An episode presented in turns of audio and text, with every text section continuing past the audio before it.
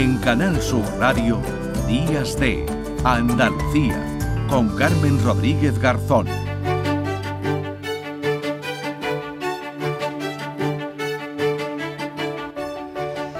9 de la mañana y 9 minutos, lo decíamos al principio, seguro que a muchos les ha pasado, les ha cogido el toro, lo han ido dejando y resulta que estamos a 25 de junio y no nos hemos quitado esos eh, kilos de más antes de colocarnos el bikini. Hemos visto en internet o nos han contado, nos ha contado una vecina que hay una dieta milagro que acelera todo el proceso. Cuidado, mucho cuidado, porque son peligrosas para la salud y tienen efectos secundarios graves. Este tipo de dietas eh, se difunden además más con la llegada del verano y además en las redes sociales, en los retos virales que circulan sobre todo en Instagram o en TikTok, se han convertido en un altavoz y para la gente además más joven con esas dietas milagro que resultan muy peligrosas, como decimos, para la salud de quienes las siguen. De ello vamos eh, a hablar a esta hora con Carmelo Gómez, que es dietista y nutricionista especializado en nutrición deportiva. Carmelo, ¿qué tal? Muy buenos días. Hola, muy buenos días. Bueno, si ya no, no, hemos perdido a estas alturas esos kilos que nos sobraban, los milagros no existen, aunque nos lo vendan como tal. Efectivamente, los milagros no existen y menos en, relación con la salud. Mm. Y, como bien ha señalado, puede generar muchos eh, efectos negativos para la salud. El primero, el efecto rebote. Segundo, que puede generar ansiedad, desde el punto de vista que no seamos capaces de conseguir el objetivo. Y además, lo más triste de todo, que no son efectivos porque al final lo que se termina es perdiendo agua, masa muscular y no grasa, que es verdaderamente el objetivo que tenemos que perseguir. Bueno, hay de todos los tipos, de todas las clases, hay algunas, esto además también va como todo, por, por modas, ¿no? Y bueno, hay quien, por ejemplo, eh, en los últimos eh, tiempos se ha sumado a ese ayuno intermitente. Eh, yo no sé si esto es recomendable, si lo es con una supervisión de un especialista, si tiene esos beneficios, porque claro, em, te pones a leer y lees de todo, ¿no? Eh, que es beneficioso para la salud, para algunos sí, para otras personas no. Eh, ¿Qué nos puedes decir de esto, Carmelo? Bueno, estamos hablando de cosas distintas, porque el ayuno intermitente no estaríamos hablando de una cuestión de un mes para perder muchos kilos rápida, rápidamente. El peso se tiene que perder de forma gradual y haciéndolo planificadamente en el, en el tiempo. Para algunas personas puede ser interesante el ayuno intermitente, pero para otras no. Por eso hay que siempre ir de la mano de un nutricionista para que pueda explicar perfectamente cuál tiene que ser el proceso, ¿no? Hmm. Por ejemplo, yo he tratado a personas que trabajan en el gremio sanitario que sí les puede venir idealmente una restricción calórica como el ayuno intermitente por el tema de sus turnos. Por eso, que decir, el perder peso no es una cuestión eh, menor, es una cuestión de salud.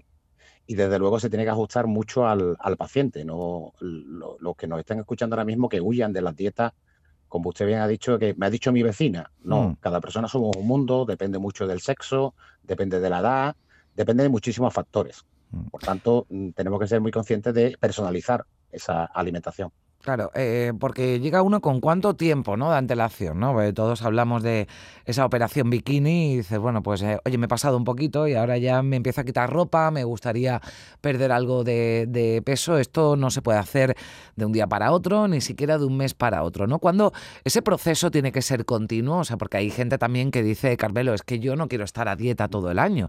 Eh, mm. Es una cuestión, ¿no? De, de irse cuidando, aunque alguno de vez en cuando se pueda permitir algún exceso. Claro, si usted da la clave, es decir, mm, yo creo que eh, a mí no me gusta la palabra dieta, yo no la suelo utilizar, lo que pasa es que comúnmente es lo que entendemos eh, todos, ¿no? En verdad es cambiar tu estilo de vida. ¿Qué debe hacer un buen nutricionista? Pues enseñarte a qué alimentos son los que tienes que, consumir, cuáles son los alimentos que tienes que optar y cuáles son los que tienes que elegir. Y mm, no van a ser los mismos alimentos para mí que para ti o para cualquier otro oyente que nos esté escuchando. Por eso, lo importante es un proceso en el que nosotros optemos por una vida mucho más saludable, complementando una buena alimentación con ejercicio físico. Y eso nos va a hacer estar más sanos, que es mm. el objetivo. El objetivo no es perder peso ¿eh? por sí mismo. Eso es una cuestión eh, estética. Aparte que tenemos que mentalizarnos todo, y yo insisto mucho en ello, que no todos vamos a tener el cuerpo de una modelo ni vamos a tener el cuerpo de un futbolista. Es decir, porque ellos están predestinados genéticamente a tener esa, composición corporal. Otros no vamos a poder optar a eso. Por tanto, lo que vamos, debemos de optar es fundamentalmente a estar sanos.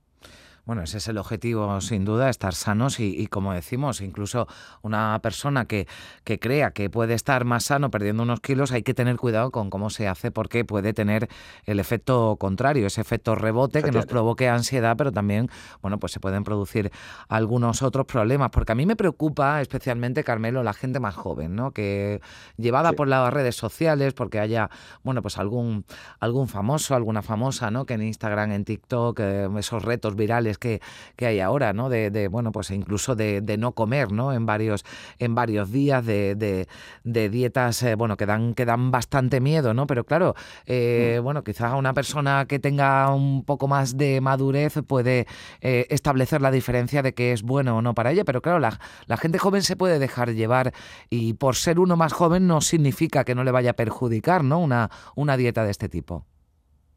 Claro, es decir, mm, el cuerpo eh, resiste muchas cosas. Eh, durante un tiempo nosotros podemos tener una restricción calórica importante y el cuerpo soportarlo. Pero si eso lo perpetuamos en el tiempo, vamos a tener un déficit de macronutrientes y de micronutrientes. Vamos a tener menos vitaminas, menos minerales que son esenciales para el buen funcionamiento de nuestro cuerpo. Por tanto, lo vamos a pagar, ¿no?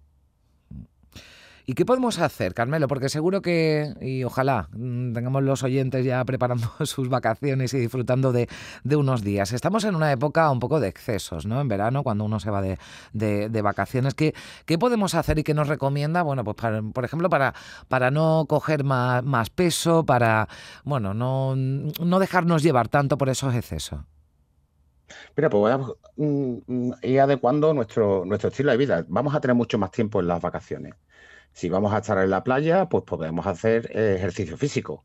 Bien, podemos estar, nadar, andar por la orilla de la, playa. Eso va a hacer que nuestro, nuestro cuerpo se active. Y después también vamos a tener mucho más tiempo para cocinar y para preparar determinados alimentos. Bueno, pues dediquemos tiempo también a nosotros mismos. Eh, estamos muy eh, encorsetados por la sociedad en la, que, en la que vivimos y tenemos que ser conscientes que nosotros somos el centro de, de nuestra vida y porque por tanto tenemos que cuidar eh, nuestra salud y optar por, por alimentos del mercado. Ahora mismo tenemos a nuestra disposición un número muy importante de frutas, de verduras, de hortalizas. Bueno, pues vayamos incorporando esos alimentos a nuestra eh, dieta diaria. Mm. Y una, una última cuestión, que con este calor, bueno, las recomendaciones pasan por beber mucha agua, mucho, mucho líquido, bueno, agua, agua mm. preferentemente, pero ¿qué alimentos también pueden, pueden ayudarnos a sobrellevar algo mejor estas eh, altísimas temperaturas? Como bien dice, la hidratación es fundamental la hidratación tiene que ser a base de, eh, de agua. Hay también alimentos líquidos también muy interesantes como el té verde, que también es un antioxidante muy, muy importante y que además eh, nos va a ayudar a hidratarnos y también nos va a hacer beneficios importantes para la, para la salud, ¿no? Y después mm, alimentos como por ejemplo la fruta que tiene una cantidad de agua muy considerable, ¿no? Por tanto, también nos vamos a estar hidratando. Y no solamente nos hidratamos del agua que bebemos del, grifo, sino el agua que incorpora los alimentos. Mm, bueno, pues fruta, al margen de la que le echen a uno en la, en la sangría, también hay que, hay que tomar fruta y, bueno, y cuidarse. Yo creo que el sentido... Con el alcohol hay que tener también cierta moderación, ¿no? Eh, porque es un inflamatorio y, va a perjudicar nuestra salud al, al, plazo, a largo plazo, ¿no? Bueno, todo con moderación, ¿verdad, Carmelo? Y con sentido común que yo creo que es el que hay que aplicar, hay que cuidarse y uno sabe lo que tiene que hacer, ¿no? Para llevar una, una vida sana y si tiene algún exceso, bueno, pues después, eh, bueno, pues al, día siguiente anda un poquito más por la orilla, como decías, o nada un poquito más y, se cuida. Y lo normal es eso, pues la, la moderación, que yo creo que, que, es algo Sí, sí, dime. También es muy importante, por ejemplo, que se está poniendo ahora, o sea, cada vez más estudios científicos que lo demuestran, son los horarios de las comidas. Hmm. O sea, eh, almorzar, por ejemplo, antes de las 3 de la tarde, eh, cenar entre las 9 y las 9 y media. Todos esos factores ayudan a adelgazar. También otro factor importante es mantener las horas de sueño, es decir, dormir 7 o 8 horas diarias. También ayuda a adelgazar. Son pues cuestiones que podemos incorporar fácilmente ahora en verano y que se pueden constituir en un hábito para el futuro. Miedo me está dando lo que me está diciendo, lo digo por las noches que hemos tenido y que nos esperan y lo de dormir 7, 8 horas. Bueno, esperemos que vengan noches más fresquitas y que esto sea solo un episodio puntual, aunque se irá repitiendo durante el verano. Carmelo Gómez, muchísimas gracias por, por esos consejos y, y, bueno, le deseo un, un, feliz verano. Gracias. Igualmente a usted y a todos los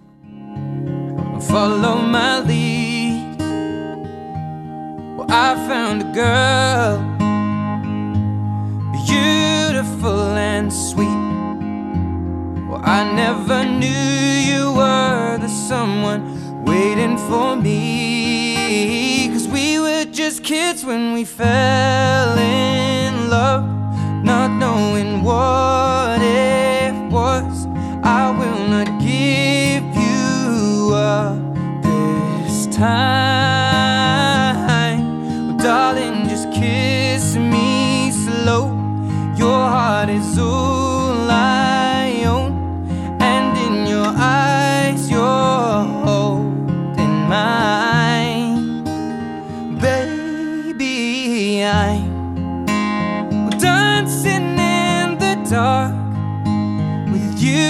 Between my arms, barefoot on the grass. Son las 9 y 20 minutos, se quedamos a seguir hablando de eh, bueno, esas eh, dietas, eh, esa forma de, de adelgazar con un producto que está ahora muy de moda, pero ya saben que seguimos eh, muy pendientes de la, de la actualidad y tenemos una noticia de última hora de la que informa el Servicio de Emergencias 112. Cuatro mujeres, entre ellas una menor de 14 años, han resultado heridas tras ser atropelladas por un turismo en Puerto Real, en Cádiz. Un atropello que tuvo lugar eh, anoche, pero del que informa a esta hora el Servicio de Emergencia 112. Las cuatro mujeres fueron evacuadas al hospital de Puerto Real. Tienen entre 77 y 14 años. Según las primeras informaciones, el conductor podría haberse cegado por el sol. Esto ocurrió en torno a las 9 y cuarto de la noche. Vamos a estar pendientes de la evolución de estas eh, mujeres. Y hablamos ahora de la berberina, que es un compuesto químico extraído de plantas y que estudios recientes apuntan a que puede ayudar a reducir el azúcar en sangre y controlar los niveles de colesterol. Es la alternativa natural al Ocepin, que es eh, un fármaco que se puede comprar con receta médica en la farmacia, la toman los eh, diabéticos, pero también las personas con obesidad. Bueno, del Ozempic y de la berberina eh, vamos a hablar a esta hora. Tenemos al otro lado del teléfono a Teresa Lajo, que es doctora especialista en endocrinología y nutrición de la Sociedad Española de Salud y Medicina Integrativa. Teresa, ¿qué tal? Muy buenos días. Hola, buenos días. Bueno, vamos a aclarar primero qué es esto de la de la berberina que ahora, bueno, pues se ha puesto muy de moda. Hay también, bueno, algunos estudios, ¿no? A que apuntan a su efectividad para ayudar a reducir ese azúcar en la sangre. Pues sí, mira, efectivamente la berberina es, eh, no es una planta en sí, es una sustancia contenida en diversas plantas, es un alcaloide que se llama, que tiene color amarillo y está en, cortezas, tallos y raíces de, de, algunas plantas, pues como el sello de oro o, el Berberis vulgaris, ¿no? Mm. Entonces, eh, tanto como una alternativa natural, yo no lo, yo no lo diría tan, tan así, porque realmente el Ozempic, que, que efectivamente lo has descrito muy bien, es, es un fármaco que se utiliza para la diabetes y ahora también se está utilizando para la obesidad, es, eh, es, es más, o sea, tiene un efecto un poquito más, más potente, ¿no? Casi sería similar, si quieres, a la metformina, que la metformina sí que es un fármaco muy conocido para la diabetes y sobre todo para regular la producción de, glucosa por el hígado. para mí la diferencia fundamental entre la berberina y la metformina o el Ozempic es que aunque puede tener efectos secundarios a nivel gástrico o gastrointestinal, como, como las dos anteriores, como, mm.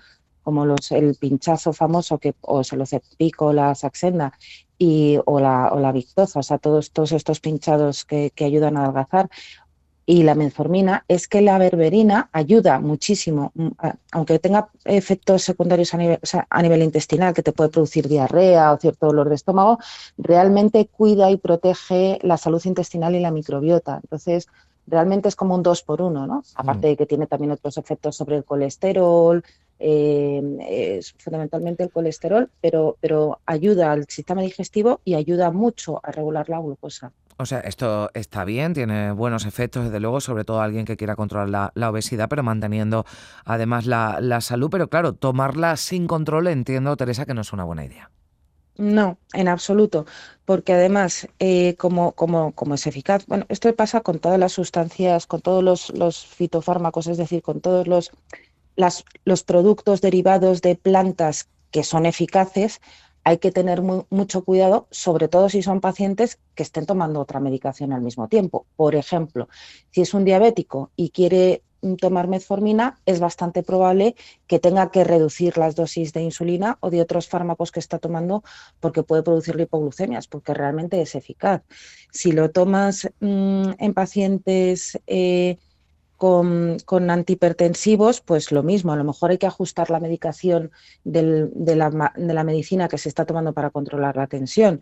Eh, y luego como te digo, puede tener algunos efectos a nivel, pues eso, diarrea, etcétera, que si es en un paciente que tiene un trastorno intestinal, sea el que sea, pues tienes que controlar si aumentas la dosis, la reduces, lo quitas o lo sustituyes por otro, por mm. otro producto, ¿no? Entonces, mm, y luego las dosis pues son altas las que tienes que utilizar entre 500 y 1500. Yo normalmente utilizo 500 dos veces al día, pero que también tienes que saber la dosificación para que haga efecto. Entonces, en resumen, Mm, yo no lo tomaría sin mm. control, pero como es que es que la medicina, digamos, natural, entre comillas, porque los mm. fármacos también vienen de la medicina natural, pero todos estos productos, insisto, son igual de eficaces como igual de no peligrosos, pero, pero bueno, porque hay que controlar su mm. administración. Claro, pero esto sí se vende, ¿no? En tiendas de, de, nutrición, de productos eh, naturales, es decir, que hay fácil acceso que no ocurre con el Ozempic, ¿no? Que es un medicamento que debe contar con, una, con una receta médica, sino que en este caso sí puede tener acceso cualquiera, ¿no? A ella. Por supuesto. Eh, sí, Mm, y, claro, la formación pues de las personas que las venden a veces es muy buena, la verdad, es hay que reconocer que, pero otras veces no. Y, en el, por lo menos en el caso de esta sustancia, yo sigo pensando que sí que debería la gente eh, contar con cierto asesoramiento de un profesional que controle los aspectos que acabo de comentar, porque, porque sobre todo, ya te digo, en pacientes mm. diabéticos, son pacientes que tengan una patología eh, tipo, tipo sobrecrecimiento bacteriano, que ahora está eh, afortunadamente mucho, mucho más en boca de todo el mundo, antes no se conocía, pero aun siendo un producto muy eficaz, pues hay que acompañarlo de otros, ¿no? Para que mm. no para que no la líe más. Ya, ¿no? Quien, quien opte por la berberina, digo, por ejemplo, para, para, para perder peso, para adelgazar, mm, bueno, antes hablábamos de las dietas milagros, esto tampoco es un milagro, ¿no? Hay que combinarlo, entiendo, que, con, que con, con, con otras medidas, ¿no? Con otras herramientas pero como todo, escucha, igual que los EMPIC, o sea, mm, aprovecho para decir que todos los análogos del GLP-1, que es como se llaman el Ozempic, la Saxenda, etcétera, mm, son fármacos que no son fármacos milagro, para nada. O sea, hay que acompañarlos de una dieta. Si tú te acostumbras a los efectos saciantes, digamos, de estos fármacos, igual que la berberina, pero luego comes por placer, aunque no tengas hambre, y ahí comes, mm, ingieres alimentos de densidad calórica muy elevada y que no son saciantes, pues tipo eso, dulces, grasas, etcétera, no vas y no haces ejercicio, no vas a controlar el peso. O sea, este es un error hmm. tremendo. Bueno, pues ya lo saben, hemos hablado de los beneficios que tiene la berberina, pero también, y nos decía la doctora, bueno, todo con, mejor, con un asesoramiento para, sobre todo, por si está en riesgo no la, la salud, si una persona que padece eh, diabetes. Teresa Alajo, muchísimas gracias por acompañarnos. Un saludo. Gracias a vosotros, un abrazo, adiós. And it sounds just like a song. I want more berries and that summer feeling. It's so wonderful and warm. Breathe me in, breathe